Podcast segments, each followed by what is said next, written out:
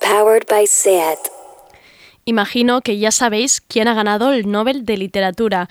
En todo caso, los defensores de Murakami siguen llorando. Solo una cosa, recordad, se dice poeta y no poetisa.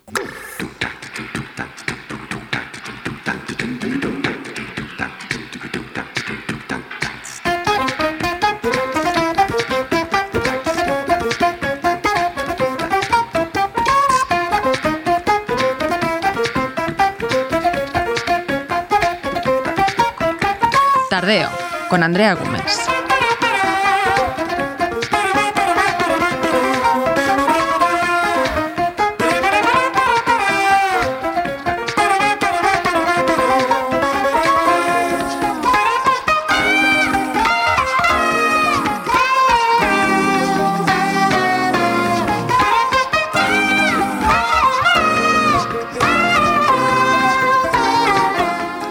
Es jueves y los jueves recordad que es el día de Sergi Couchard y su sección musical. Ahora él es el Master and Commander de la lista de éxitos de Radio Primavera Sound, una lista que encontraréis bajo el mismo nombre This Is Not a Song Chart, un listado de novedades donde entran y salen canciones a partir de votaciones. Veremos quién está en el puesto número uno. ¿Seguirá Gorilas? No tengo ni idea. Y hoy tenemos una mesa redonda, que me gusta ver una buena tertulia para hablar de temas diversos, me encantan. Hoy tendremos en la mesa de tardeo a cinco jóvenes creyentes para hablar sobre la fe cristiana hoy en día. ¿Cómo es ser un creyente millennial? ¿Van a misa? ¿Qué valores comparten con la iglesia? ¿Qué opinan del papel de la mujer? Todo esto y más en el tardeo de hoy. Bienvenidas. Estamos en Instagram, YouTube y Twitter. Búscanos. Somos Radio Primavera Sound.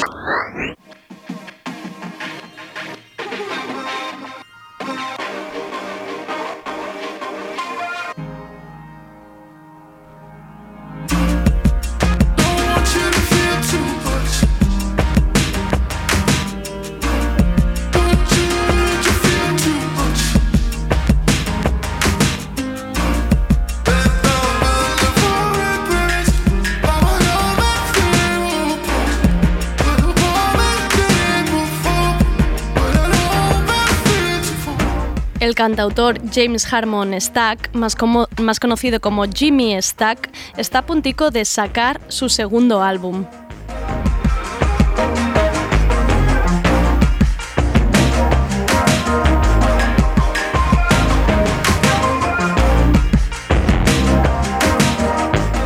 Mientras esperamos la salida de este segundo álbum, de mientras ha sacado este sencillo, este avance que se llama Ginny, junto a Justin Bernard, mi querido Boniver.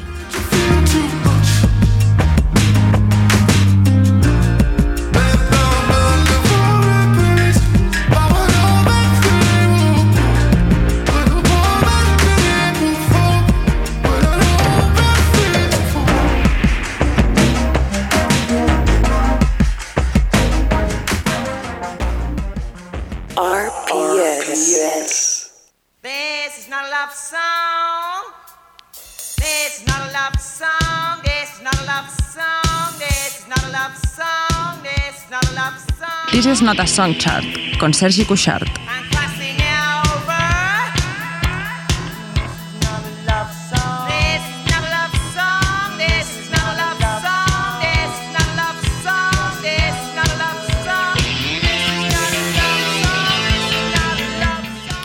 Este tema es tan bailable y ahora que no dejan abrir el ocio nocturno, madre mía, la canción que se pilló Sergi Couchard. Los jueves me ponen contenta, sí porque queda poco para el fin de semana, pero también porque veo a mi querido Sergi. Yo me tomo esta sección de Sergi como una puesta al día de todo lo que se cuece en la música. Nuevos temas, colaboraciones entre distintos cantantes y proyectos musicales y por supuesto, eso que a mí tanto me gusta, un poco de aprendizaje sobre géneros. ¿Cómo estará la escena del jazz londinense?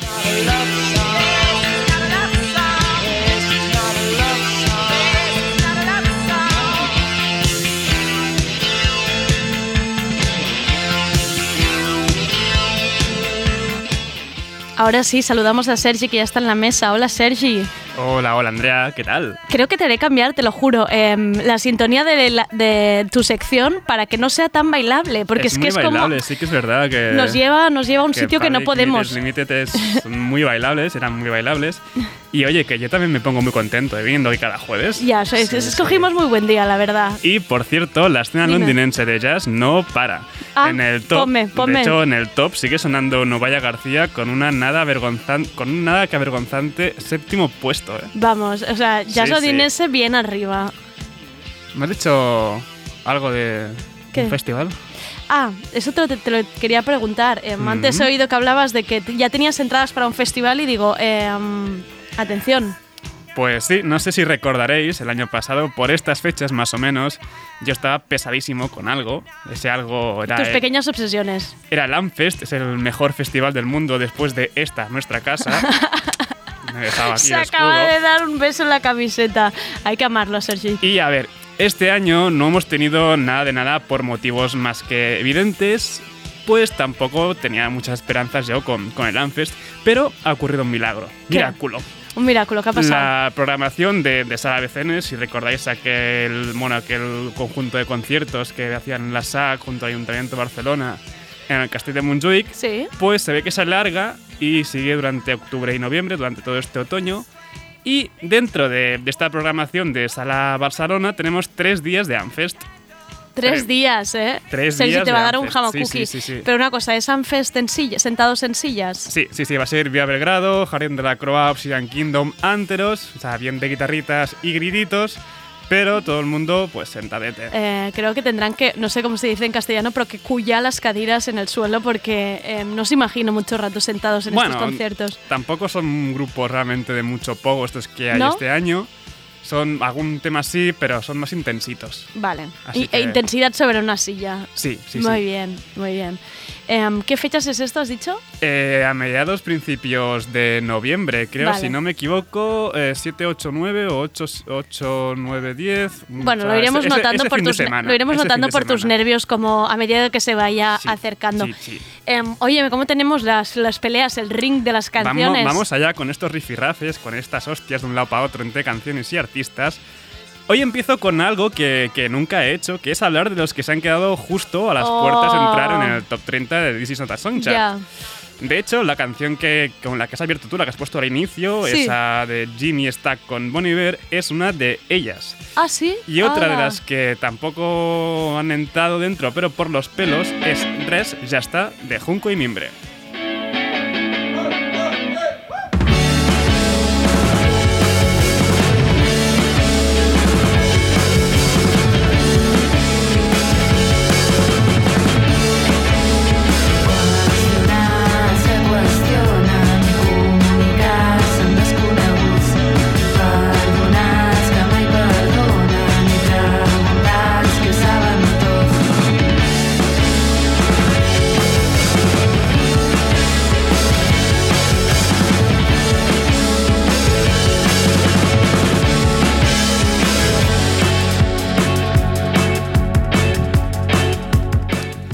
Junco y Mimbre acaban de publicar su disco debut homónimo, editado por Hidden Track Records. La formación incluye miembros de Jarma Aira, de Boot o de Ferguson, se nota ahí la buena escena de la plana de Vic, y a la producción ha contado con redoble de tambor, Nuria Graham y Jordi Casadesus. Eh, sello, Una Nu- maravilla. sello Nuria. Eh, um, por cierto, Junco y Mimbre estarán la semana que viene en Tardeo. Muy bien traído esto y no Uy, estaba hablado, ¿eh? No estaba hablado, ¿eh? No Qué estaba sorpresa. hablado. Estamos ahí, Sergi, tú y yo, siempre en la misma línea. Perfecto. Pero bueno, tristemente no, Junco y Se Mimbre lo, co- se lo comentaré. no han podido Le diré, entrar. por culpa de Sergi no estáis en el No This es is por not culpa mía. ¿eh? Yo los he votado. Esto es una votación conjunta, no Ya. solo mi mano negra. Vale. bueno. Aunque en breve sí que os digo que los podréis escuchar en la lista de Next Hype, que ahí sí que entra Vale.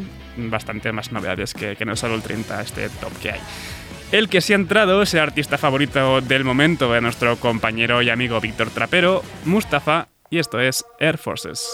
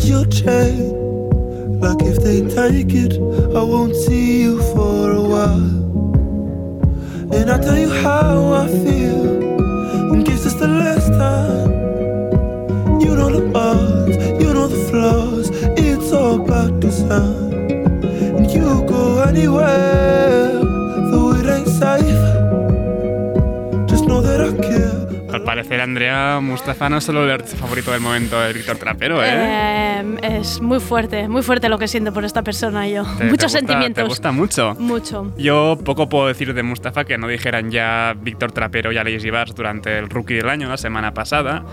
Es de Toronto, ha colaborado con James Blake y este es el segundo tema que saca Air Forces, o tiene otro más.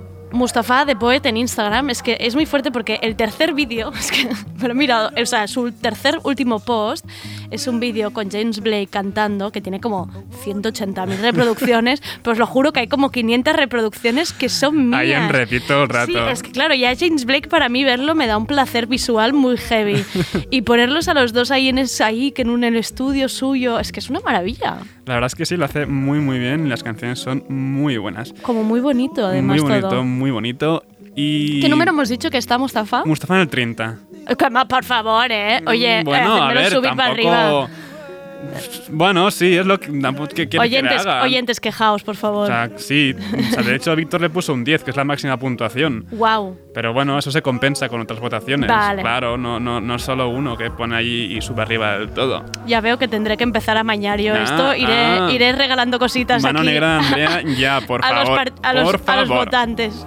Pues la verdad es que esto sí que te va, a te va a sorprender bastante que esté en el top. Se ha colado, se ha colado Lady Gaga. Wow. Sí, sí, o sea, Mustafa de Poet en el 30, 30 y luego Gaga viene Lady. Gaga. Vale. Una diva popérrima, pero no por Cromática, su último trabajo, sino que por este remix de Free Woman a cargo de Honey Dijon.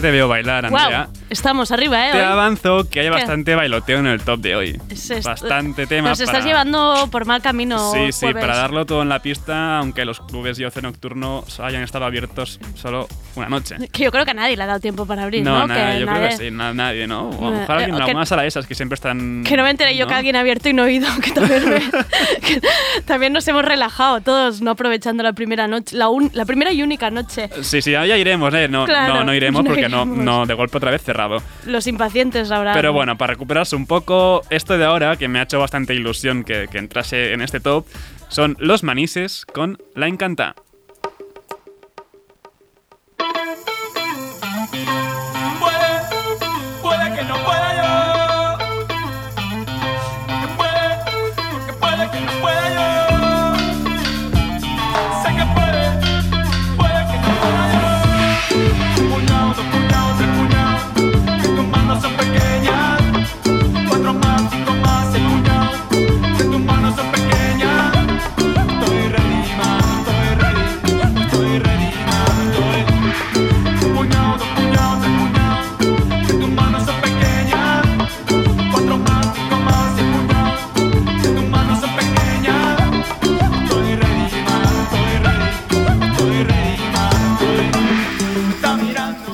Solo el nombre de este dúo ya es tremendo, Los Manises, los Manises y los Cacahuetes. Los cacahuetes. Son, son de Elche y llevan dándole a lo que ellos denominan Dance Halal y Falafelcore desde 2017. Guau, este- estos nombres de género me Mm, molan, ¿eh? Brutales los nombres.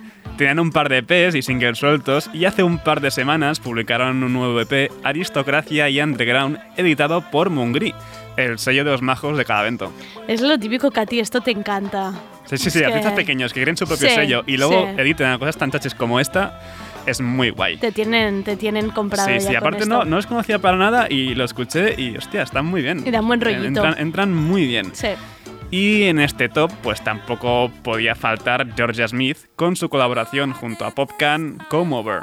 Said I worked so hard for you. I wish I could read your mind. I don't know if you want me to come over. I don't know if you want me to come over. Don't wanna ask, really I should know better. I don't know if you want me to come over. I don't know if you want me to come over. Don't wanna ask, really I should know better. I don't know if you want me to come over. This is something that I'm used to. I give too much, but I choose to.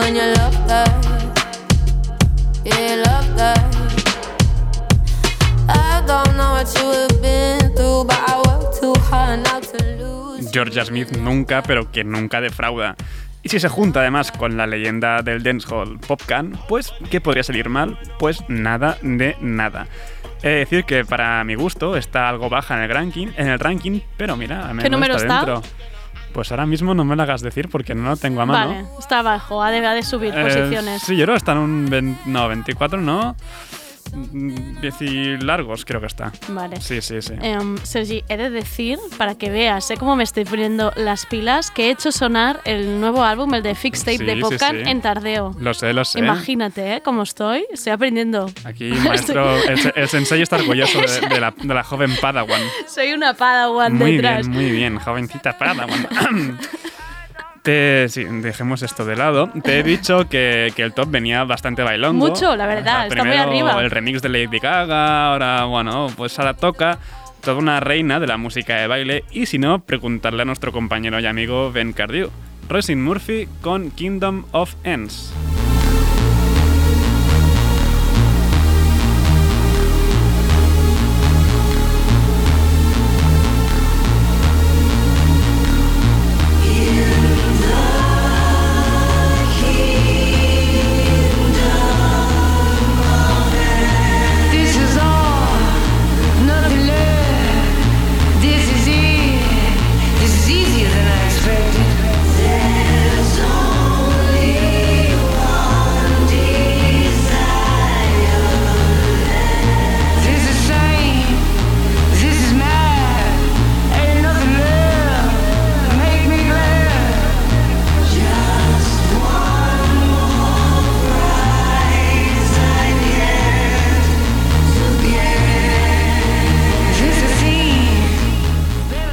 Roisin Murphy ha puesto de nuevo en marcha su máquina de baile, su Roisin Machine, que Machine, como las maracas, Antonio Machine, no, que así se llama su nuevo disco. Y la verdad es que la risión, he intentado hacer un chiste con los nombres cambiando las letras de Roisin por risión, tal vez me ha quedado realmente mal, por Eh, supuesto. Sonaba mejor en tu cabeza, Sonaba ¿no? muchísimo mejor en mi cabeza. Es que de hecho ya cuando lo escribía era como, no, ¿qué hacer, Sergi? Que- pero ahí están. Ahí es que, está. ¿Qué seríamos sin las bromas Risión, de Sergi? Risión Murphy. Claro, ha vuelto el Sergi de verdad. Sí, sí, ahí aquí está. aquí está y, y creo, sí, aquí está. Esto está arriba, me voy a tener que pelear ¿eh? con cosas. Esto está muy Esto está arriba. bastante arriba, creo Me- está en un 10 y, Madre mía, por 10 y favor. algo, sí, sí, sí. Madre sí. mía, vaya fiasco. Voy Oye, a pero está bien, ahora empezamos Bueno, ahí. y Mustafa me lo habéis dejado abajo. Bueno, es que yo ya, ya estoy viendo que esto va a ser, bueno, lloros. Pero bueno, Andrea, toca seguir y sigamos con un poco de calma justo antes de la fiesta final, que es el número uno. Cuarto puesto, Cuarto puesto, atención, nervios. One Out Tricks Point Never con Long Road Home.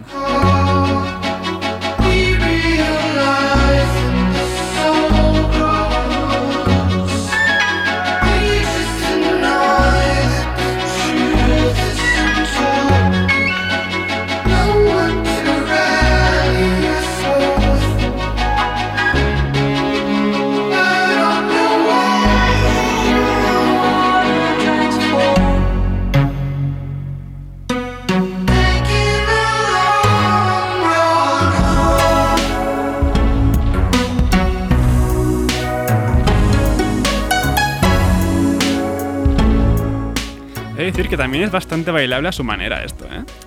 Tiene ahí como un Sí, movimiento un- intensito. Un, un baile de la palmera, ¿no? En el salón un Baile poco. de la palmera. A ver, más fácil llamarlo Daniel Lopatin, pero no, se va a llamar Oneotrix Point Never. Es que One ya están ahí. Point Never. Suerte que el productor experimental es un genio y se saca siempre temazos. Mira que Daniel Lopatín mola bastante como nombre. Daniel- Suena a Daniel- medicamento. Daniel Lopa. Lopatín para la tos. Totalmente, la verdad es que sí, es como el ¿eh? Focusin, pues el Lopatín. que no nos oiga el programa, el señor Lopatín. Lopaten.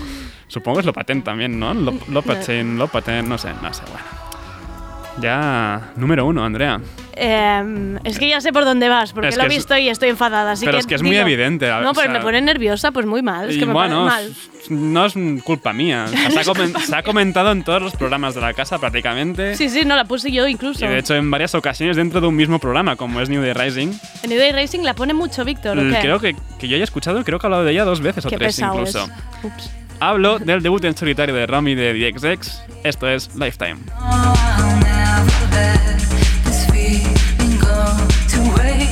No, oh no, no way. This must be a love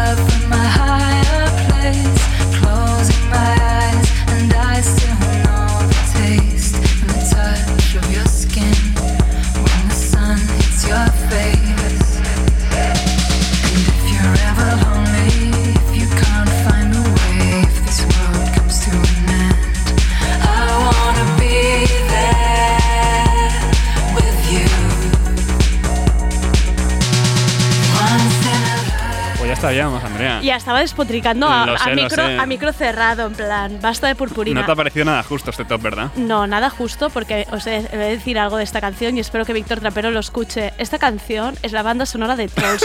o sea, es el tema principal de Trolls. Es purpurina y unicornios tirándose por un, por un arco iris y un bosque. La verdad, es digo que, así. la verdad es que un pelín sí que es. Antes decías que Big Sex molan más cuando están tristes. Claro. Eh, Sí, tampoco soy muy fan yo de DXX, nunca lo he Claro, sido, yo pero... sí, es que este es el problema. O sea, yo de XX era de esas básicas que me, es que me lloraban los conciertos. y Jamie XX donde fuera, ahí estaba yo. Y Romy me ha fallado un poco. Mm, ya, yeah, no, Porque no. creo que es la única persona que está feliz en el 2020 y esto choca un poco. No, oye, bien por ella, ¿eh? No, claro, bien por ti, Romy. bien. Feliz, felices por ti. Pero... Y a tope también, si nuevo disco en solitario, pues adelante. Y todos todo habéis, animado y contenta. Todos lo habéis votado, ¿eh? Vale, muy bien. Yo, muy la, voté, yo la, la, voté, bajito también. Tampoco, vale. yo creo que le puse un 4. Pero si empieza un poco a meter mano negra en esta. Mm, yo te ofrecí votar. En este, ya no, voy a tener que empezar a votar mm. porque, madre mía, estoy viendo aquí. Madre, ¿te imaginas que empiezo a meter yo cosas random todo el rato en este listado? Nos reiríamos. Bueno, pues esto ha sido todo por hoy. La semana pasada me flipé bastante. Porque ¿Por qué? dije, no, la semana que viene hay grandes contestantes para entrar a. Ah, bueno, y gorilas con el no, tonchón que no bastante, ha entrado. Bastante regulero el tema. Fue bluff, ¿eh? No, Vaya. No, no me ha gustado demasiado. Vaya. Pero bueno, y de hecho, Strange Times, la, la que estaba en el top en dos semanas seguidas, pues ha bajado hasta el 24. Madre mía, esto, Sí, es- sí, esto sí. es eh, sin fin. No, no, no, Sin va fin para arriba, para abajo, para arriba, para abajo, sin que no te das cuenta. Y Sin fin de emociones, sin parar. Eh, um, Sergio, ha habido mucho baile, estoy muy ha agradecida. habido mucho baile, sí, sí, está muy bien. Nos vemos la semana que viene. Nos vemos la semana que viene. Venga.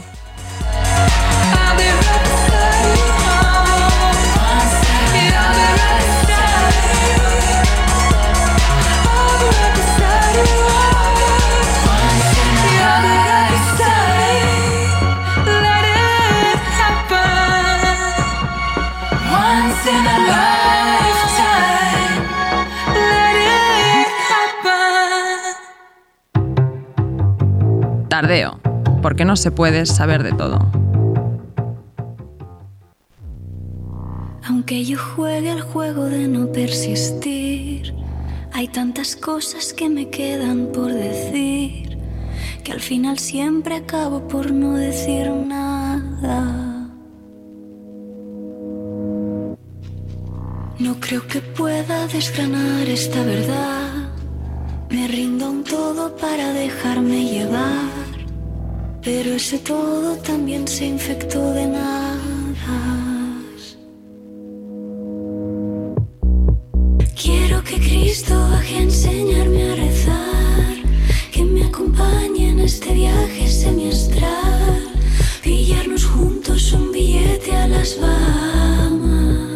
A través de esta canción de Rigoberta Bandini, que se llama Que Cristo baje, me sirvió para preguntarle si era creyente y pudimos hablar sobre nuestra educación en una escuela de monjas. Fue a partir de aquí que me planteé si era tabú hoy en día decir en voz alta que eres creyente.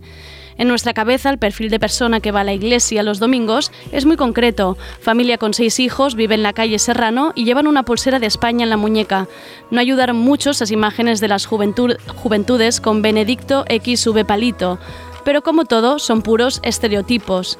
¿Qué hay de los jóvenes creyentes de hoy en día? ¿Cómo vive un millennial su fe con Dios? ¿Está la fe cristiana adaptada a una vida acelerada, a las redes sociales, a la lucha feminista? Y como no tengo las respuestas, he querido juntar a cinco jóvenes que abrazan la fe, cristiana para que hablen ellos, para que nos cuenten su experiencia, siempre desde el máximo respeto. De lejos sin saber a dónde va. Porque este trono se incendió y yo aspiro llamas. Quiero que Cristo Y ahora vamos con las presentaciones. Nos acompaña Montserrat de Mi- Dameson, ¿no? Dameson, 22 Dameson. años. Dameson Pareras en Twitter. Montserrat, háblanos un poco de ti, preséntate. Em dic Montserrat Amazon, soc de la Garriga, que és un poble al nord del, del Vallès Oriental, i estudio Dret i Ciències Polítiques a la Universitat de Barcelona. Perfecto. Em, después entrarem, entraremos a hablar con ellos, em, cómo llegan a, a ser creyentes, cómo llegan al cristianismo, pero de momento que se presenten. También tenemos a Adrián Gallard, 24 años, Heydrian, con dos Ds en Instagram. ¿Qué tal, Adrián? ¿Qué tal? Buenas tardes. Presen- Yo vengo desde Zaragoza ¿Sí? Y nada, soy trabajador social, trabajo en ACCEM, en una ONG con personas refugiadas. Perfecto. Saludamos también a Arnau García Hidalgo, de 29 años, Juego de Litronos en Instagram. Arnau, cuéntanos. Bueno, me llamo Arnau y soy redactor publicitario Wow. y también cómico. Hago stand-up comedy en Barcelona desde hace varios años. Qué buena representación nos está, nos está quedando de perfiles. Saludamos también a Celia Ramos, de 20 años. Es arroba cerramos con tres R's en Instagram. ¿Qué tal, Celia? Pues muy bien, yo soy de Jaén y ahora estoy viviendo en Madrid estudiando filosofía. Wow. Y... Interesantísimos todos. Y Ana Baraibar, 24 años, es arroba aneemlade con dos M's en Instagram. Ana, ¿qué tal?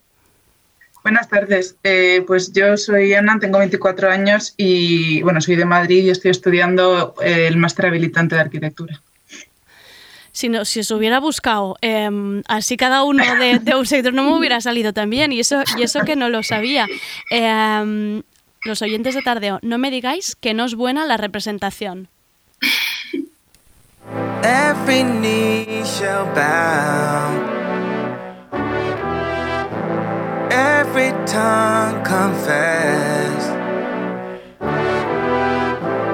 Jesus is Lord.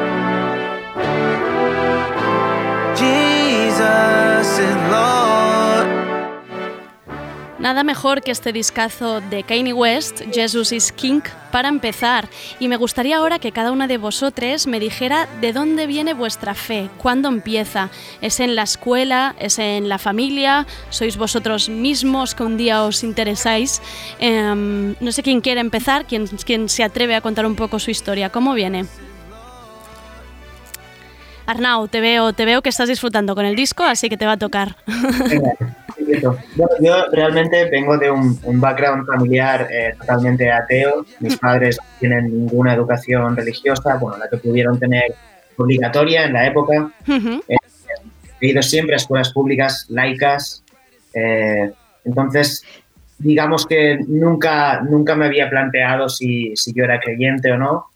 Y un poco mi experiencia vital me ha ido llevando por varios derroteros en los cuales he ido eh, descubriendo algún tipo de, de- de fe y me he ido informando cada vez más hasta, hasta ser consciente de que efectivamente siempre he sido creyente y, y nunca había, le había puesto palabras ni había, me lo había planteado realmente. ¿Y es de hace muchos años que esto, cuando empiezas o, cuando, o desde hace cuánto, digamos? Yo creo que como mucho hará unos cinco años que empecé a, a ser a, a plantearme realmente que yo tenía una creencia y que, y que realmente sí que creía en Dios. Lo cual es algo extraño porque bien, yo vengo de, de épocas en las cuales eh, era, me consideraba ateo sin saber yo nada de eso, Claro. ni, ni que representaba serlo, o, o incluso agnóstico, cualquier, cualquier cosa. y, y siempre desde, un, desde una, una formación o una, una, una idea familiar de odio a la iglesia y odio a, a- a las instituciones religiosas, digamos. ¿Y cómo, ¿Y cómo es este primer acercamiento? ¿Lo haces em, leyendo la Biblia? ¿Cómo, cómo te acercas a este mundo? Em, principalmente, o sea, la Biblia he empezado a, a- leerla o a estudiarla más recientemente, igual era un par de años, eh, que me cogí una Biblia de una iglesia, me la llevé y empecé a leerla por mí, porque me apetecía. También pensé que sí, que robar una Biblia debe ser lo, lo- lo que menos constituye pecado. Es menos pecado. O sea, dentro de robar, una Biblia debe estar bastante guay. Pero la Biblia sí hace un par de años que la leo y la estudio, digamos, y comparo con otros textos y me informo con otras fuentes, pero en cuanto a mi, mi creencia en sí, ya hace tiempo y es a partir de experiencias personales, eh, un poco del experimentar lo, lo trascendental, aquello que no entiendes, eh, esas coincidencias que muchas veces no parecen que no, no encajan en nada. Y, y aquello me llamó mucho la atención y empecé a pensar en, en qué es lo que yo sentía a, raíz de esas experiencias y, a, qué me encomendaba yo o- o con quién hablaba, cuando hablaba, yo solo. Y eso me llevó pues, a acercarme un poco a este tema. Qué interesante. Em, Montserrat, por decir otro nombre, porque veo que no vais a salir solos. Bueno, a casa, a casa són, són catòlics, el que passa que són practicants, eh, una mica com ho és el catòlic mitjà a Catalunya, jo crec, és que hi vas per Nadal i vas per Pasqua i ja no hi vas més. Doncs arrel d'això, bé, jo vaig fer la comunió i quan va arribar l'adolescència els meus pares em van preguntar si jo volia fer la confirmació i jo vaig dir que sí, perquè jo anava a una escola concertada cristiana i els, la meva colla d'amics va voler fer la confirmació i vaig pensar, mira, fes-la. I amb el grup de confirmació, curiosament, vam anar a una comunitat cristiana de França que es diu TZ, Ah, que yo és de también, monjos. yo también he ido Ah, a TC. Bueno, Doncs allò, divertidísimo mira, TC. Em va, canviar, em va canviar la vida espiritual completament. Uh, fins llavors jo havia entès l'Església una mica com un decorat, la litúrgia era una cerimònia absurda que era com una mena de cosa teledirigida que tampoc acabaves de- d'aprofundir en res i, i quan vaig anar a TZ vaig uh, establir, em van ensenyar, perquè al final és el que veus al teu voltant a TZ, em van ensenyar a establir una relació personal amb Déu i al final això és el que em va ajudar a treure Déu fora de l'Església, no? tenir Mm. aquesta relació personal que m'acompanyés de tot arreu doncs, uh, més, més enllà de, del que era estètic purament i, i a partir d'aquí doncs, doncs va sortir així. Qué interesante. Luego volveremos a esta relación con la iglesia. Adrián, tú mismo, cuéntanos. Yo también fui a colegio concertado religioso desde pequeño, desde infantil hasta bachiller, e hice a colegio de jesuitas, aunque eh, pues sobre todo en los últimos años en bachiller cuando realmente me empecé a considerar creyente. Antes la verdad que no me consideraba nada vinculado a los valores y pues me daba un poco igual, ¿no? La típica época de adolescente. Y, y un poco parecido a Montserrat, pero no, no fue en mi caso en TC, que también lo tengo pendiente, eh, fue en el Camino de Santiago. Eh, como que tuve una experiencia justo antes de la confirmación y, y la verdad que para mí fue como muy reveladora, muy de, pues de tener un, un sentimiento que de decir, jo, es que aquí está Dios, ¿no? En las demás personas, en la naturaleza. Y, y a partir de ahí y de ver también cómo la fe cristiana y como lo más puro de, de Jesús encajaba también con mis ideas más progresistas que empezaba a tener en esa época, pues, pues me empiezo a considerar cristiano y, y practicante. Wow. Me está resultando todo muy interesante. Ana, cuéntanos. Pues bueno, yo, mis padres los dos son católicos y me llevan, o sea, practicantes y me llevaron a un colegio de monjas, pero sí que, o sea, sí que en casa pues íbamos a misa todos los domingos y tal, pero nunca me, nunca fui obligada, siempre fui yo por propia decisión. Y en el colegio de monjas, curiosamente, eh, yo era una minoría de, o sea, en general el resto de mis compañeros eran no solo no creyentes y no practicantes, sino incluso un poco como reticente respecto a la religión. Y entonces pues también un poco por yo llevar la contraria a todo el mundo pues eso me sirvió por para como pues eso pues ir a contracorriente y decir así pues yo todavía más y luego ya cuando fue cuando me cambié de colegio en bachillerato a un bachillerato público en el que había gente que tampoco coincidía conmigo las opiniones pero que tenía sus propias opiniones más formadas. Y fue eh, bueno, se juntaron muchas cosas, se juntaron que, que empecé a, a prepararme para hacer la confirmación con un catequista que realmente me hizo plantearme las cosas y me hizo salir un poco del, del ir a ir, ir por ir, ¿no? Sí. Y eso, y encontrarme con gente que tenía ideas tan opuestas a mí y tan fundamentadas, el decir, vale, pues si yo quiero realmente seguir llamándome católica y seguir llamándome cristiana, tengo que prepararme y conocer dónde me estoy metiendo, ¿no?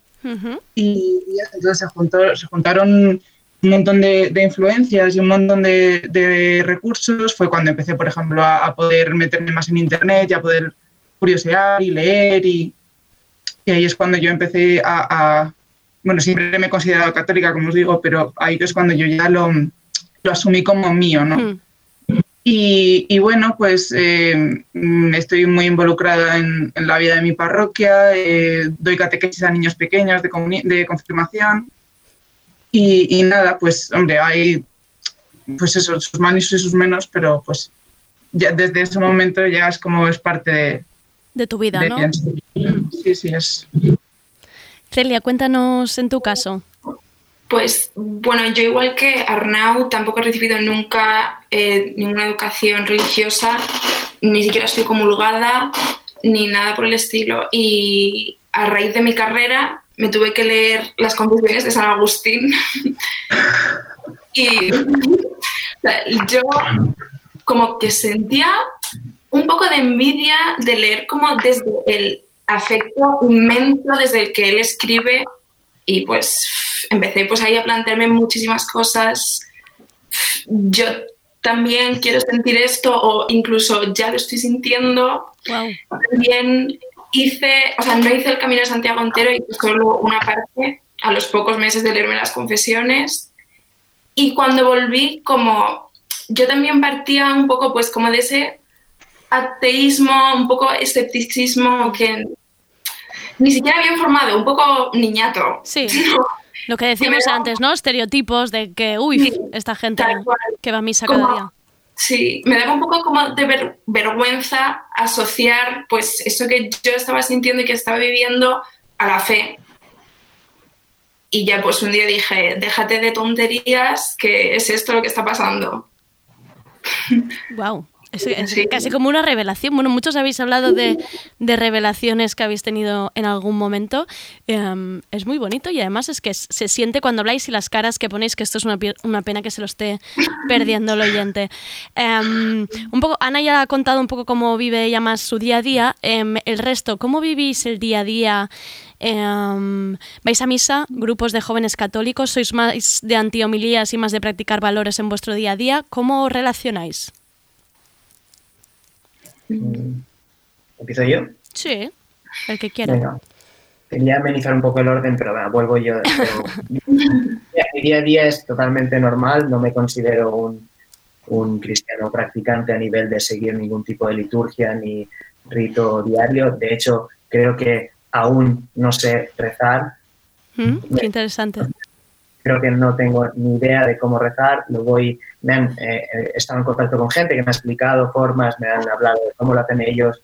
Entonces, soy muy, muy ignorante en ese aspecto, así que lo que hago es simplemente pues procurar mejorar yo día a día como persona con los valores que creo que son los apropiados y, y adelante. Y sobre todo, pues eso, no, no comerme la olla. Yo sé que no soy el cristiano al uso que podríamos considerar, pero estoy contento con, con lo que hago con lo que, y con cómo me relaciono con los demás. Pero no vas a misa, ¿eh, no? No he ido nunca a misa, nunca Vale. no estoy bautizado, no, nunca Vale. he tenido contacto. ¿El resto sois de ir a misa? ¿No? Em, ¿cómo, ¿Cómo va? Pues...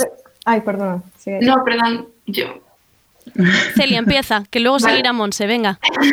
Eh, yo, por ejemplo, he ido alguna vez, pero ahora llevo pues, desde antes de la pandemia sin ir. Claro. Tampoco no, no voy mucho, pero en cuanto al tema del rezo, sí que es verdad, yo también dudo mucho de si sé rezar, no sé si lo estoy haciendo bien, pero yo también lo utilizo mucho como un poco trabajo de introspección, como identificar un poco qué es lo que yo necesito y lo que mi, mi entorno puede necesitar, pero no pero bastante más profundo que pues no voy a rezar por una camisa del Zara que me apetece y me ha gustado. O sea, es como es más un trabajo, pues yo me lo tomo como algo personal, Ujú.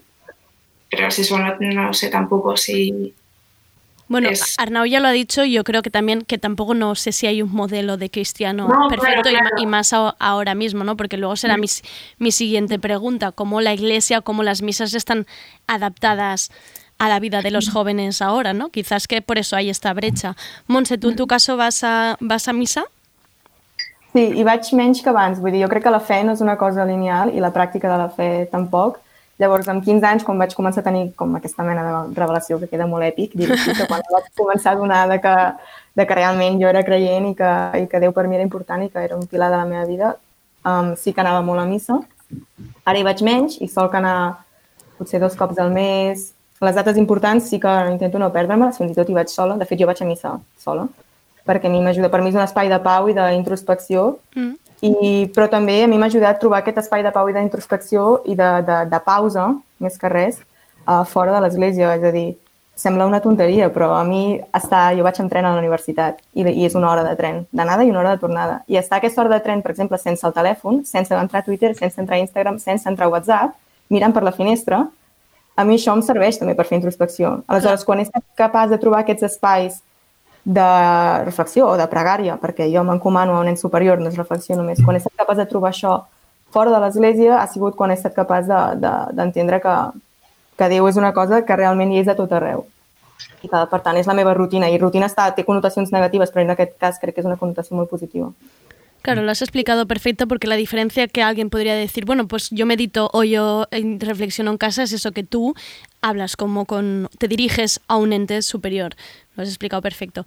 Adrián, ¿en tu caso vas a misa? Sí, normalmente sí que suelo ir a misa. No me lo tomo como una, una especie de rutina militar de todos los domingos sí o sí hay que caer. O sea, pues el domingo estoy cansado o no llego o estoy de vacaciones. Sé, estuve de vacaciones y pues estuve entero sin ir a misa. No me lo tomo como algo malo, ¿no? O sea, creo que ir sin ganas no tiene sentido. Sí que considero que ir a misa, también estoy en como en grupos de, de jóvenes cristianos, de jesuitas, me ayuda mucho el rezar en comunidad. el, sobre todo como el volver a contextualizar la, la, importancia de la vida, volver a centrarte en Dios, porque pues, con el ajetreo siempre del día a día es como que estoy muy descentrado muchas veces y, y rezar solo pues a veces cuesta un poco, claro. y más con el confinamiento sin poder salir de casa más. Eh, y como que salir afuera y estar con más gente y, y compartir para mí es algo fundamental para, para rezar. Claro.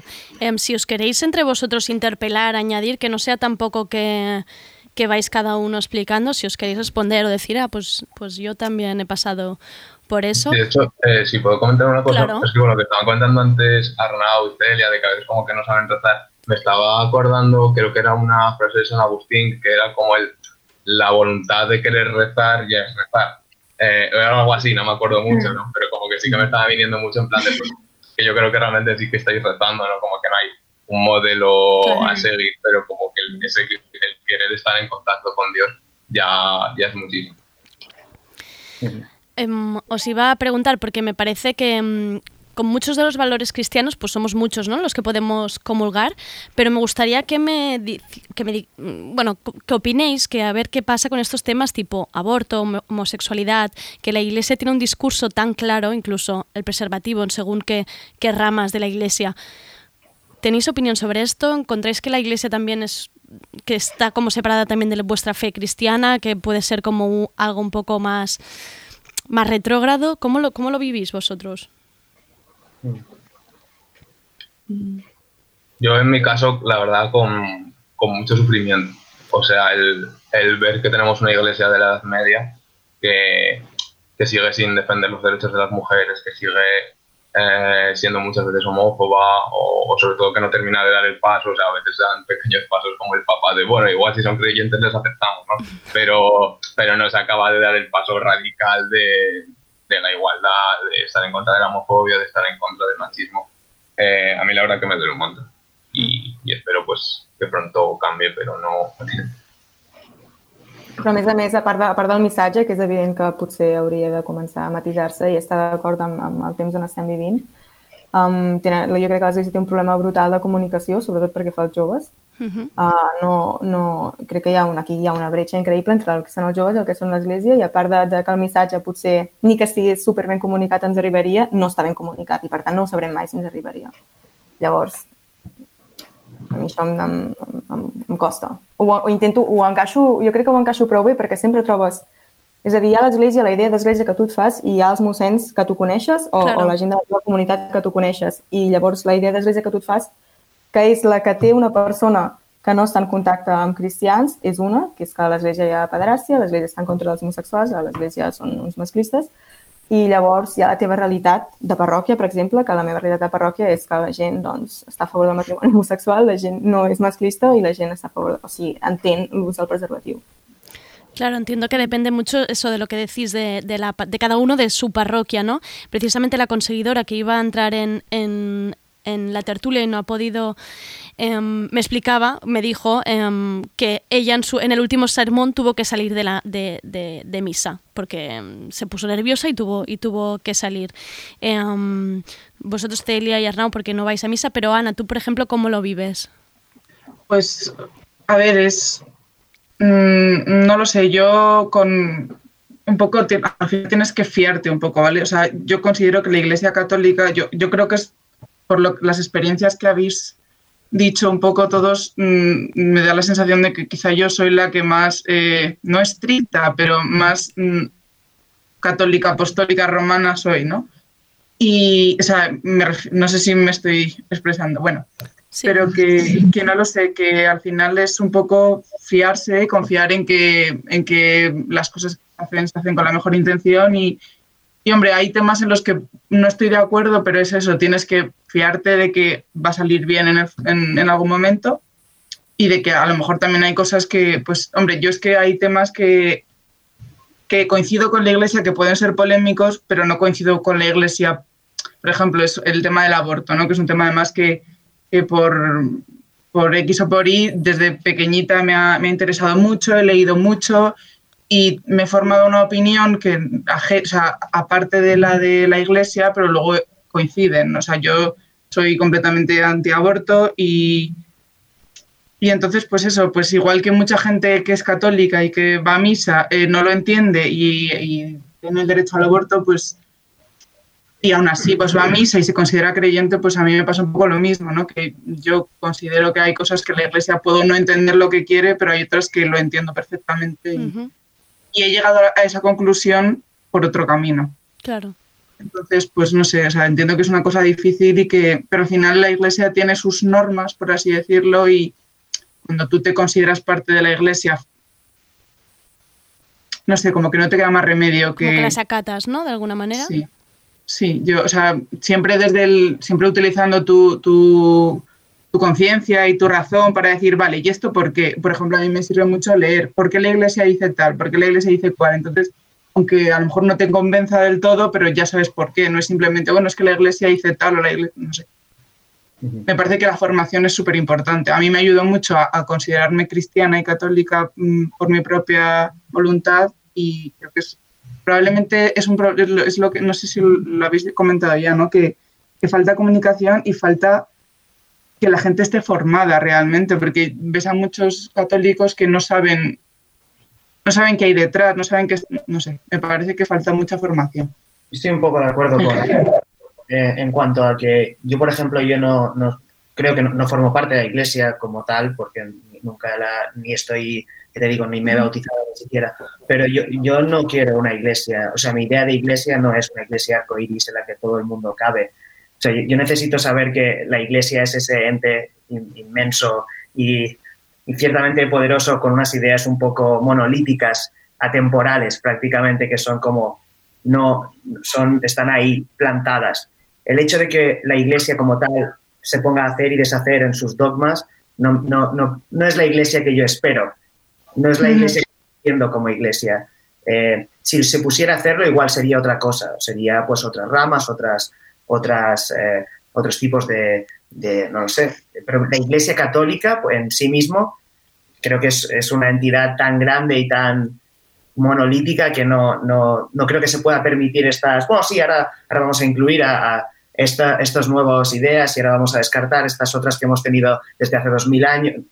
Creo que hay ahí, es algo extraño. Entonces yo no espero eso de la Sí. iglesia y yo... que por como- una parte hay que, hay que mm, eh, yo, yo lo veo mucho pues con, con los papas, que, con las encíclicas del papa y tal, ¿no? Y con en general las doctrinas de la iglesia a lo largo del tiempo, que hay que mantener el equilibrio entre mantener las cosas igual, no igual, pero estables, ¿no? Y mantener la esencia, pero a la vez no es adaptarse a los tiempos, pero sí, eh, pues no es lo mismo, o sea, no es lo mismo una persona de- del año 2020 que a una persona del año 1020, ¿sabes? Entonces tenemos distintos problemas y distintas realidades y pues hay que actualizarla en el sentido de, de hacer a las personas entender el mismo mensaje, pero en otro lenguaje, a lo mejor. Entender en otro lenguaje, pero, la- pero los acercas a tu posición, que al final es la de la, Claro, la, de la iglesia. Es Estamos en- entendiendo como que esta es la, la verdad, ¿no? Si tú te postulas como esta es la verdad, eh, Però i jo esta crec és, que hi ha, una, hi ha una mena de fals dilema, perquè és a dir, sembla que si preserves el missatge perds la, la base de la gent i que si vols arribar a més gent sembla que perdis el missatge i jo crec que l'Església aquí està fent alguna espècie de cosa màgica, deu ser divina, perquè um, l'Església està preservant el missatge, fa 2.000 anys que ho fa, i alhora l'Església segueix creixent. Aleshores, potser estem fent com una mica una falsa dicotomia, no? Perquè al final, si tu ets cristià i, i, i ets, ets catòlic, um, per molt que l'Església doncs, um, tingui uns postulats en els que tu no estàs d'acord, jo, ja, i a mi em passa això, um, jo em segueixo sentint que formo part de l'Església. L'Església és molt més gran que, que l'opinió que tenen dels homosexuals o l'opinió que tenen dels preservatius. L'Església al final és el missatge de Déu preservat a la Terra durant 2.000 anys. I això és el que fa que segueixi arribant a tanta gent. Pero más allá de, estos, de esto que decía Monse, ¿no? de estas opiniones sobre los preservativos, sobre el aborto, sobre estos temas, em, ahora mismo, 2020, em, ¿no, se, ¿no se os hace extraño o no se os hace preguntar cosas, por ejemplo, el papel de la mujer dentro de, de la propia iglesia del cristianismo? Ya no digo, yo entiendo lo que decís del mensaje y tal, pero ¿no parece que empieza algunas cosas a rechinar un poco? Yo, yo creo que ahí también falta mucha, mm, mucha formación, pero incluso para los que vamos a misa todos los domingos, me refiero, que, que parece que se considera que, también porque pues, la iglesia es, es una cosa santa, lo dicen siempre, ¿no? la iglesia es una cosa santa, pero está formada por humanos y los humanos somos, somos pecadores. Pero, pero que parece que se ha, ha puesto de alguna manera que ser sacerdote o que el único papel válido y de importancia en la iglesia es ser sacerdote. Y me parece que eso no es así, no lo sé, yo, yo por la experiencia que tengo en las parroquias, hombre, ha habido de todo, ¿sabes? Porque ha, ha habido sitios en los que he llegado y he dicho, madre mía, qué horror, no vuelvo, ¿no? Pero la experiencia que yo tengo en la parroquia a la que voy, pues eso, todos los domingos, es que, es una cosa bastante igualitaria, pues por ejemplo, el, si el párroco es, el párroco, pero la que mm, la secretaria, la que maneja un poco todo el tema, ¿no? Pues es una, es una religiosa consagrada y, y vamos, no sé, yo, yo no veo, quiero decir, pues eso, hay de todo, ¿no? La iglesia es una cosa, está formada por humanos y los humanos somos imperfectos. Pero yo creo que también falta mucha formación en decir, vale, es que mm, parece que, que lo único que, o sea, el único valor que tiene la mujer en la iglesia es ser sacerdote, pues no. O sea, no, ya sí que es verdad pues que a lo mejor te puede costar entender, y pero porque sí, porque no, es una cuestión estética, es una cuestión teológica, pues no lo sé, no lo tengo muy claro, pero me parece que decir que la mujer no tiene ningún papel o importancia en la iglesia solo porque no puede ser sacerdote, me parece que es no entender qué hacen los curas y qué hacen las mujeres en la iglesia.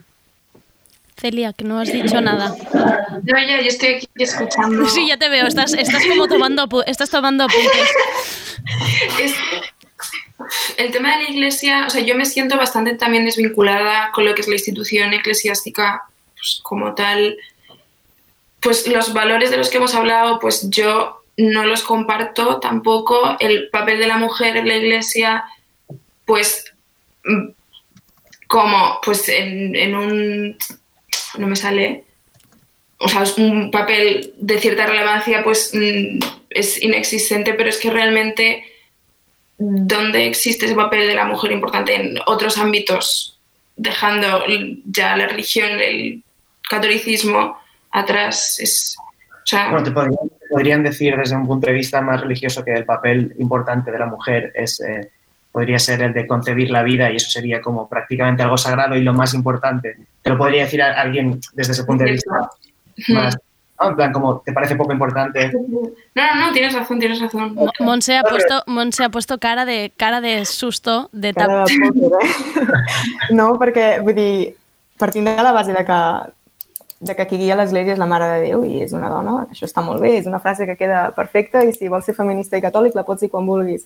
Però al final um, ja l'Església és divina, però hi ha moltes coses que, com deia l'Anna, i recullo aquest guà, són de construcció humana i, per exemple, la presa de decisions que la prenguin només els homes, això és una construcció humana. No és divina, no ve d'enlloc. Aleshores, no cal, que les, no cal entrar en el debat de si les monges han de poder ser mossens o no, però, però les monges han de poder prendre decisions um, de rellevància a l'Església? Jo, penso, jo penso que sí.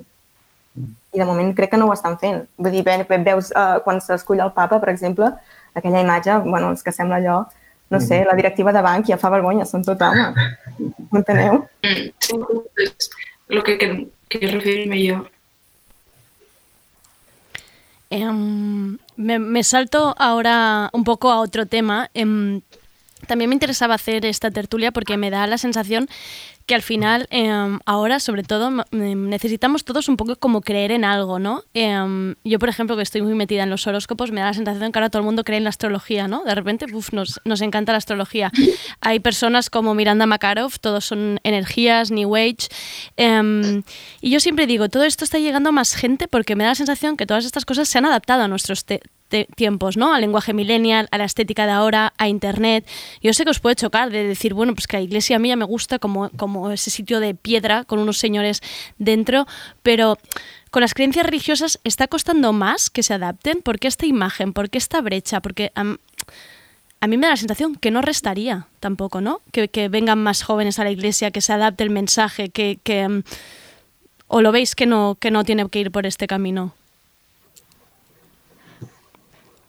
Yo, a ver, a lo mejor es un poco así, pero no creo que sea la iglesia la que se tenga que adaptar a los jóvenes. Es que, o sea, como habéis dicho antes, al, al final la iglesia es, es una institución que, que con sus cosas tiene dos mil años, ¿sabes? Evidentemente tendrá que cambiar ciertas cosas y tendrá, pues yo qué sé, como en el Concilio Vaticano II se cambió la liturgia para que dejase de ser el latín.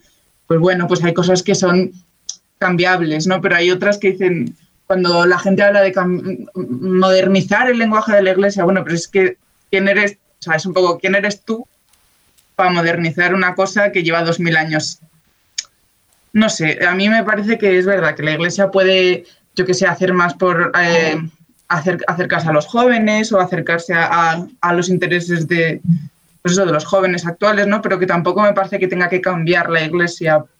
Me parece que, que si la gente conociese a la iglesia realmente, no, no, no sé, no me parece que sea una cosa de vamos a cambiar, vamos a hacernos un lavado de cara y un lavado de imagen, porque si no, esto, o sea, no me parece que necesite marketing la iglesia. Me parece que necesita, pues, Creo que, creo que hay, un, hay un- una parte que igual no, no somos conscientes, pero hay un submundo en, en, en 4chan, en Reddit, de memes eh, católicos, eh, cristianos, que es, es espectacular y realmente son buenísimos. O sea, estamos a memes de, de primera sí, sí, línea. sí, sí. Yo tengo Eso- preparado un TikTok ahora. Esperad, vamos a escucharlo. Por donde tú vayas siempre estará Jesús. Su amor es para siempre. Murió por ti en la cruz. Nos dio la luz en la oscuridad. Luz. Él vino para amarte y llenarte de su luz. Este, este es el fraile franciscano Ángel, con más de medio millón de seguidores en TikTok. Que también yo entiendo que esto no, o sea, no me refiero a que hayan frailes en TikTok, no creo que vaya a ser la solución a todo, ¿no? Ahora de repente esto que decía Ana, que creo que iba un poco por aquí, pero no sé, hemos visto series como The Young Pope con Jude Law en HBO. eh, um, y yo creo, yo esa iglesia me veríais cada domingo ahí mm, bailando, bailando electrónica con las monjas y con esas luces de neón y esos vestidacos que me llevaban.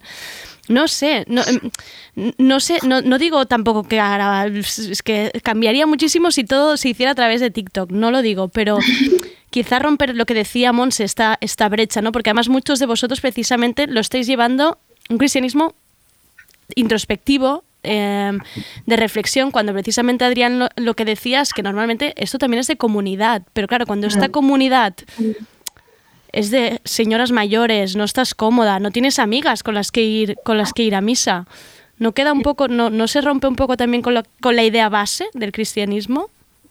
A ver, yo lo que veo también ahora es que hay como muchísimas más cosas con las que identificarse y, y se- y sentirte como en un grupo. Está el horóscopo, está el enneagrama, está lo de las 16 personalidades también. que esto pues sí que es algo pues que los jóvenes compartimos y hablamos de ello todos los días, o sea, y pues lo veo mucho más fácil y es algo que no está pues arraigado a toda la historia y toda la tradición que el cristianismo sí que lleva a sus espaldas. Entonces, pues entiendo pues que es mucho más fácil tirar para, para esto. La verdad, no sé. A ver, no sé, yo, yo creo que al final todos queremos sentirnos parte de una comunidad y todos queremos sentirnos parte de algo y, no ya de una comunidad, sino tener una identidad propia y, y es lo que decía yo, por ejemplo, a mí cuando era pequeña, como, como estaba acostumbrada un poco a llevarle la contraria a la gente, a ser un poco la oveja negra, la, la que iba a misa, ¿no? Pues a mí eso me ayudó a pasar los años que en los que normalmente la gente deja de ir a misa, ¿no? En los que la, la- gente se desentiende. Pero, pero llega un momento en el que por mucho que tú, en tu búsqueda de tus identidades o de tus cosas, de tus valores, tienes que decir, vale, o sea, está muy bien formar parte de la comunidad y eso ayuda mucho, a mí me ha ayudado mucho, pero también tienes que hacer tú la introspección propia, decir, vale, estoy aquí. Y hay mucha gente que, que coincide conmigo, pero yo, ¿por qué estoy aquí? Ya. O sea, luego sí es verdad, yo, mm, yo soy una persona muy introvertida y tal, pero, pero es verdad que el catolicismo en concreto es una religión pública y que necesita comunidad y necesita, pues a mí cosas que me han impactado mucho, la mencionabas antes, pero las JMJ, yo he estado en dos, y el hecho de estar en un descampado con mm, un millón de jóvenes que tienen unas ideas parecidas a las tuyas, ayuda mucho. No, no es que te digas, bueno, pues voy aquí con la masa, ¿no? Ya te digo que es importante la labor de decir, vale, espera un mo- momento, estoy yo aquí, ¿por qué? Pero el, el hecho de ir con, de verte arropado por tanta gente, pues eso, te ayuda a no sentirte tan, tan bicho raro. Adrián, ¿ibas a añadir algo? Sí, eh, yo lo que estaba diciendo antes, yo sí creo que la iglesia no tiene que cambiar su mensaje, pero sí que creo que tiene que adaptarlo a, los tiempos actuales, incluso diría cada contexto. Obviamente tú no hablas igual a señores de 80 años de un pueblo de Córdoba que a gente de la Amazonía boliviana que tiene 30 años. Creo que aunque el mensaje sea el mismo, sí que es importante que la forma sea muy diferente, porque si te ponen un texto que tienes que entenderlo y tienes que dedicarle 5 horas, pues lo siento, pero ese texto no es universal, ese texto es elitista. Y para mí, yo creo que la iglesia tiene que ser accesible a todas las personas y sobre todo estar cerca de las personas que más sufren.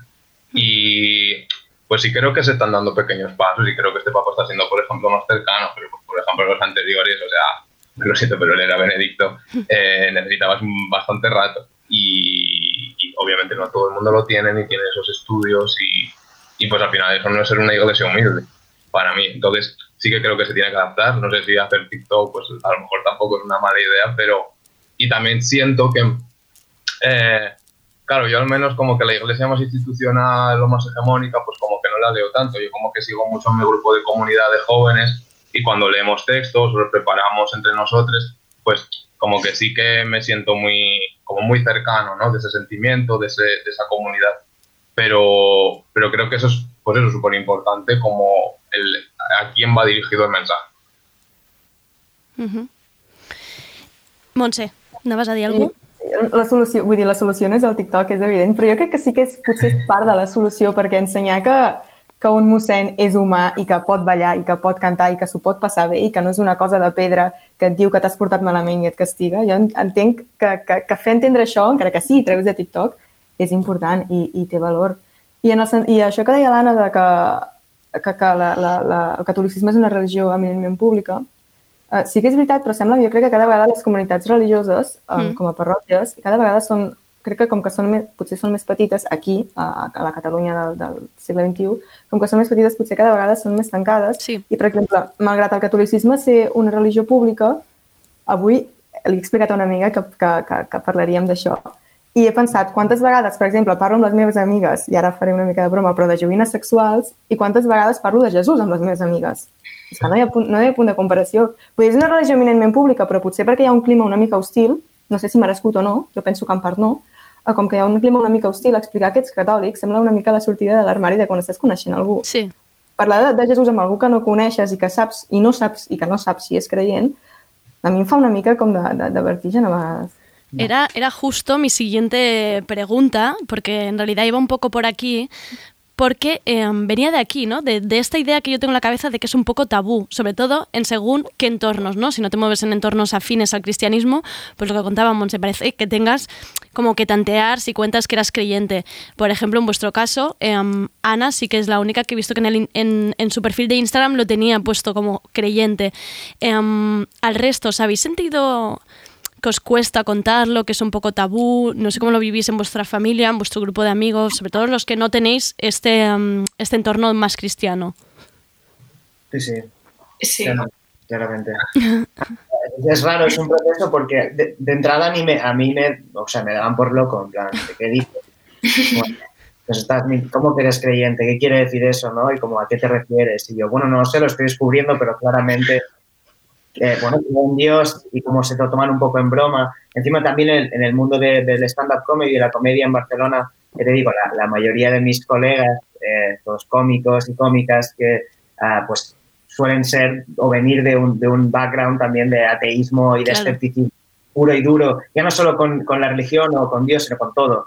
Entonces, eh, claro, el hecho, yo un día, un día sí que subí al escenario y me puse a hablar de ello y empecé a, a decir que, que, bueno, que era creyente y, y empecé a hacer bromas con ello, entonces la, la gente le sorprendía mucho. Y ya no sabían, se me acercaba gente también a decir, pero, pero esto que estabas contando eh, es de broma, ¿no? Y yo, no, no, soy, soy creyente en serio, pero estaba, ah, ostras, vale, ¿no? Es que claro, no, como que no se lo esperan, parece como que hay un shock en cuanto a que puedes bromear con ellos, ser, eh, no sé, y, y aún así creer en Dios y sin ningún problema. Pero sí, es como lo que decía Monse, me pareció muy, muy bien, ¿no? Poder salir del armario un poco. Y no sabes a veces con quién puedes hablar de ello, con quién no, o si te va a juzgar por ello o, o va a ser còmodo i simplement podéis entablar la conversa. Però no només jutjar, sinó que també reps una sèrie de preguntes que tu no li faries, que jo almenys no li faria mai a una persona atea o agnòstica. És a dir, jo quan, quan com que es pressuposa que sóc agnòstica, jo suposa, suposo que es sorprenen i tenen curiositat, i dins d'aquesta curiositat molta gent desplega una certa superioritat moral en explicar-te que, que, ets, que ets tonto perquè creus en una cosa que no existeix, Mira, ah, per què penses això si tu estudies dues carreres, home, Montse? I això fa, em fareix una mica. Però vull dir, és una cosa, a mi em fareix més perquè és una cosa que jo no faria mai. Jo no qüestiono ni l'ateisme ni l'agnosticisme de ningú. Cadascú creu en el que vol. Mhm. Però hi ha molta gent que darrere d'aquest cadascú creu en el que vol te- t'afusella amb una sèrie de preguntes que te n'adones que no t'està deixant creure en el que vols. Mm. Pero Ana ha comentado también lo de falta de educación, o sea, falta de, de conocimiento en cuanto a que poco leído in- incluso, ¿no? Porque automáticamente asumes que alguien que es creyente literalmente interpreta la Biblia como si una serpiente hablaba y, y luego una hoja de parra. O sea, como, es como un, sí, esta- ¿cómo te crees esta fábula, no? Esta, entonces, como no, no va por ahí exactamente la cosa, igual si, si te acercases a ello, leyeras sobre ello, entenderías di- distintas posiciones.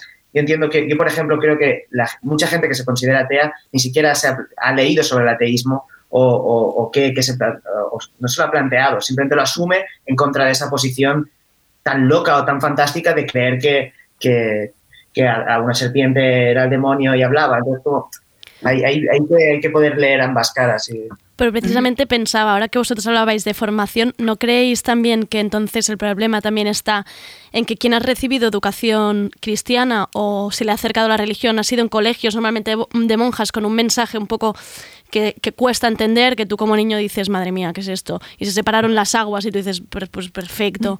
Y, y luego, pues el día que vas a misa es toda- todo más raro todavía. Em, volvemos otra vez aquí, no hay esta distancia, esta brecha en no intentar acercar el mensaje, en no contarlo, no hacerlo llegar. Yo creo que es eso y también lo que comentamos al principio de la imagen que tenemos de la iglesia también a raíz de eso, ¿no? O sea, ese, es- el estereotipo creado, que la mayoría de creyentes pues eh, somos como de colegio súper cerrado, vamos a misa todos los domingos y como todo muy, muy estricto, ¿no? Y a mí al menos lo que me incomoda cuando, pues cuando estoy en el trabajo, en el trabajo social, como en círculos como más progresistas y como más ateos, em, como que cuando expresas que eres creyente, pues prácticamente tienes que expresar después pues que soy creyente, pero mira, no estoy ni en contra de los homosexuales, ni en contra de las mujeres, ni nada, es como que tienes que explicar que no eres fascista y que no tienes la carta, una foto de Abascal en tu cuarto. Entonces, a mí me da mucha rabia, me da mucha rabia y desgraciadamente lo entiendo porque, o sea, pues claro, cuando hay una noticia de la iglesia en, en algún medio, pues suele ser el, el, no sé, un cura de un pueblo perdido de España que ha dicho que los homosexuales que se van a ir al infierno y que es una mierda, pero lo único que podemos decir, pues que obviamente, eh, creo que decía Monse antes, ¿no? que, que hay muchísima diversidad en la iglesia, que hay curas también que son homosexuales, que hay gente que está muy a favor y luchando por, por derechos también. Pero pues obviamente sí, sí cuesta salir de esa armario. No sé, yo lo, bueno, mm, has dicho que yo tengo, o sea, sí que tengo puesto en mis bios de práctica, o sea, hasta en la bio de Tinder tengo puesta que soy alta católica y friki, pero, pero que, que no sé, o sea, yo, es que por lo menos llegó un momento en el que dije, mira, no, no es que lo- nunca lo he ocultado, porque nunca, nunca me he callado cuando han salido esos temas, siempre he sido muy, discu- muy discutona, ¿no? Y, pero sí que al principio sí que había cierta reticencia por mi parte, por decir, bueno, pues a esta persona no le tengo por explicar nada, o, uy, están hablando de esto, mejor no entro, pero es que es eso, que llega un momento en el que dices, mira, es, son mis valores, son mis creencias, hay veces que no me importa, no merece la pena meterte, ¿no? Pero hay veces en los que sí, que sal- no salto, ¿no? Pero lo digo, ¿no? No, no pues a lo mejor es una tontería, pero antes decía, pues este domingo no puedo quedar por, porque no puedo, pues ahora no tengo ninguna vergüenza de decir, pues no puedo porque tengo que ir a misa. Cualquier cosa es así. Y, y a mí me ha sorprendido muy gratamente que, que la verdad es que, bueno, yo en, mi- en mis grupos de amigos, mm, no, o sea, no, tengo, sí, sí que tengo grupo de, de gente en la parroquia, pero mi grupo de amigos con los que me junto normalmente de la carrera o del instituto, son la mayoría de ellos o, o no practicantes o ateos o agnósticos y pocas veces, o sea, vamos, en alguna broma, alguna tal, pero nunca me ha- se me han acercado con, con palabras, con malas palabras. Bueno, pues sí, debatimos, podemos hablar de un tema, podemos hablar de otro, pero no, no hay tanta hostilidad. Yo, yo creo que muchas veces los católicos tenemos un poco de miedo de, de decir, de ponernos y plantarnos y decir las cosas, porque sí que es verdad que hay gente que es muy, pues eso, muy, ay, pues entonces, pues si eres católico dices no sé qué, o pues el Papa ha dicho no sé cuántos, pues, pues entonces parece que tienes que justificar en a cada paso que das, pero yo la verdad es que he tenido esa suerte de encontrarme con gente que, que no comparte mis opiniones para nada, pero que, que me valora a mí como persona y entiende que, que gran parte de mi identidad es ser católica. Sí. Celia, en tu caso, que, no, que en tu entorno era... Sí, iba a decir justo, o sea, yo en mi círculo pues más cercano de amigos, ninguno comparte mi, mi creencia, pero pues me respetan obviamente. Y ya pues sí, nunca nadie me ha mostrado hostilidad, la verdad, pero sí que muestran como más curiosidad que si alguien dijera pues otra, otro aspecto de mí. Eso sí que es cierto. Pero es eso, yo no lo voy predicando tampoco, no sé, no lo veo muy necesario, pero no sé. También es que me cuesta bastante hablar como de estos temas. Será por, no sé, pero no sé, sí. Bueno, hemos visto, lo único que ha quedado claro es que al final cada uno lo vive a su manera y lo vive según su contexto y sus ideas. Em, ¿Alguien quiere añadir algo más? Arnau, que te veía que ibas a decir algo, no, ¿eh? No quería cortarte. Eh, no, no. Eh, bueno, eh, creo que Adriana ha mencionado antes algo de comunidad y quería añadir algo al respecto. Que como yo al principio, como también fue como una revelación así, no sabía bien bien hacia dónde. Me fui encontrando con varias personas y con distintas comunidades de todo tipo y me acerqué a varios a varios lugares como pues también a, a- bueno no informarme sino un poco pues a ver hacia dónde me llevaba esta nueva creencia esta fe y, y llegué a esta gente muy extraña como bueno una especie de comunidad de paleocristiana en la cual no pueden dejar las mujeres, se, se crean su propia ropa, un rollo Amish, eh, judío-cristiano muy raro. Y, y acercándome a, gente muy distinta que ya te digo, parecían de otro planeta, eh, también me, me, no sé, me, me dio a, ver cuántas diferentes comunidades hay qué distinto es y cómo se entiende de mil maneras, ¿no? Entonces, no sé, creo que es curioso y supongo que sí, es necesario algún tipo de comunidad. No la he encontrado de momento, pero estoy a gusto y Estás en ello. Arnau buscando comunidad, aquí queda. Em, os voy a dar las gracias a todos y cada uno de vosotros por haber entrado, por contar em, vuestra historia, vuestra visión y por explicaros también. Ha sido súper agradable la conversación. Em, me ha gustado cómo lo contabais cada uno, además con vuestra, con vuestra pasión que, que lo habéis contado. Celia, Arnau, Ana, Montserrat, Adrián, muchísimas gracias de verdad por contarlo y por hacerlo tan cercano. Un abrazo muy fuerte. A tu, Gracias. Muchas gracias. RPS.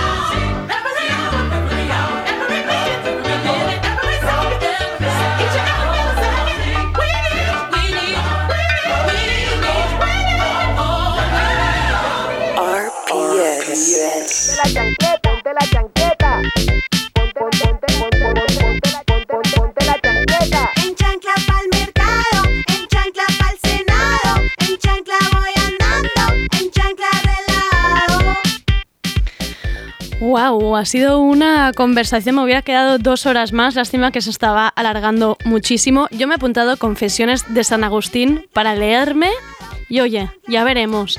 Os dejo ahora con esta canción de Acid Coco. Dejamos este jueves bastante arriba con esto. Acid Coco es un nuevo dúo colombiano que debuta con su primer álbum Mucho Gusto. Esto que escuchamos es La Chancla. Y hasta aquí el tardeo de esta semana. Volvemos el martes. Recordad que el lunes es fiesta nacional. Bueno, a quién se le olvida que es fiesta, ¿no? Esas típicas personas que no, no recuerdan cuándo es fiesta. Em, no soy yo, no es mi caso. Si vais a estar en Siches, disfrutad, descansad mucho y cuídense. Ojo con la semana que viene que tenemos entrevista con Nati Peluso, vuelve Marta Basuls y sus cosas crocantis. Luis Martínez nos hablará de las mejores novelas gráficas del momento.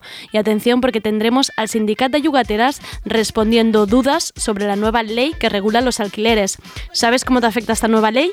Pregúntanos cosas en las redes sociales de Radio Primavera Sound, lo contestaremos todo. Gracias a André Ignat por ser el mejor con los efectos sonoros. Soy Andera Gómez, gracias por escucharnos que me acompañan a dar las chanclas. Con las que cuido mi piel, las chanclas. Yo me la pongo al revés, las chanclas. En una noche casual, las chanclas. Siempre me pone a sudar, las chanclas.